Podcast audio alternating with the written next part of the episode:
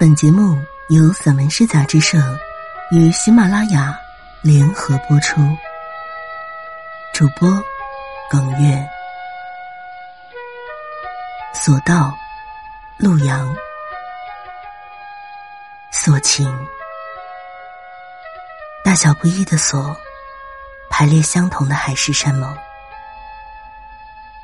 风雨飘摇的天空下，那些锁住的爱。有人会不远万里来锁住，也有人带着钥匙不分昼夜的来打开。锁挨着锁，相挽的手臂牵着体温和凝重的呼吸。这是只羡鸳鸯的消息，也是投降爱情的起义。锁住人世间最美的光阴。有人把钥匙丢进了水里，有人把钥匙挂在脖子上，有人把钥匙砸断，也有人怀揣着锁和钥匙，在人群密集处默默的彷徨。会有一把锁，配得上另一把锁的守望；会有一把钥匙开启一把锁的等待。锁，封闭只能意会。不能言传的锁挺儿，锁边，这些密密麻麻的针线，界定规矩不能逾越的边缘。长衫短袖因人而异，袖口也好，衣领也好，锁边掌控了不会开线和抽丝的布料，纯棉的心不会僭越涤纶的质地。那些被锁边的成品，总是展现人的骄傲；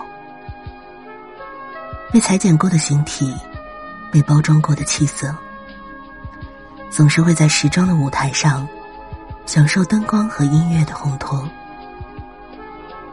那些剪掉的边角料，有的被缝成了挎兜，有的被拼成了口袋和袜子，也是要锁边的。锁边。或许是最后的一道心理防线。心锁，马前泼水和破镜重圆，一个是真的收不回来，另一个所谓的重圆，不过是水磨豆腐的劲道打磨的焕然一新。锁了心，就不会轻易打开，心便只能用心药医。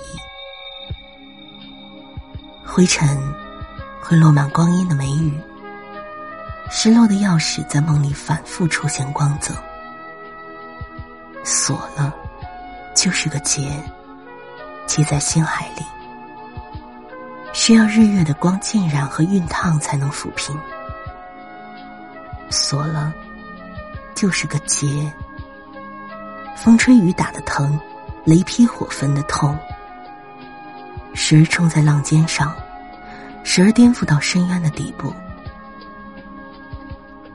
一叶孤舟，所牢占据狭路的关隘。冲刷只会让殷红的船板更加醒目。索道，这一颗起闭的器物上，以钥匙或暗码，如字码机构。时间机构、自动释放开关、磁性螺线管等打开的扣件柄铁折叠环复，如锁上链，引至长丈许。明、未洗，大铁锥转，子母连环的响器，紧扣唇齿的金口。闭口不言，开口也需要对应的机关。在人间。你我互相隐瞒天知地知你知我知的三百两小时。三年学说话，一生学会表达，也学会了圆滑。牙牙学语，教会孩子四书五经三从四德，却没有教会自己学以致用。书到用时方恨少，总想把自己变成一把钥匙，打开木讷的混窍。却不知道，自己也是一把锁，锁住一意孤行的锁关。左手一个锁孔，右手一把锁挺儿。锁臂，成年人双手用力，把孩子的一条胳膊弯到他背后。或许用不上双手，只是一个眼神，就会有一群孩子冲上去，把两个手臂都弯在背后。失去臂膀的孩子，口舌上不服人；充血的同仁，激动的表情，内心坚决不服这样的输赢。锁臂，就是孩子们的游戏，却一直被成人玩的娴熟。或许他们的少年。也是被锁过无数次，失去一臂的力量，才有了独臂刀的演绎。金锁，银药去收金锁盒，月明花落又黄昏。唐，杜牧，宫词。景象之处，金锁。锁的是命里的桃花，只有贾宝玉莫失莫忘，仙寿恒昌的灵玉，施宝钗的不离不弃，芳龄永继的金锁，才是金玉良缘。金锁缀着人的时运，以金的锐气，破土的劲然，生水的势，合火的难，得到土的蕴养。金锁只是伴。而非侣，同风雨患难的金锁，只是顽主手上的把剑。锁子甲，环环相扣的冷铁，包裹着体内澎湃的热血。锁子甲锁住了一个个王朝的咽喉，金戈铁马的旌旗，席卷着时代的风云。那些无力的剑簇。跌落在尘埃之中，只有黄沙掩埋了烽火的身影。火炼水磨，灵光闪耀在飞奔的马蹄上。